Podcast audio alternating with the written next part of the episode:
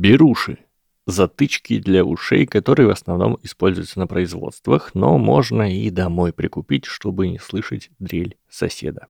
Пример превращения названия бренда в нарицательное слово на манер ксероксов, памперсов там, и джипов.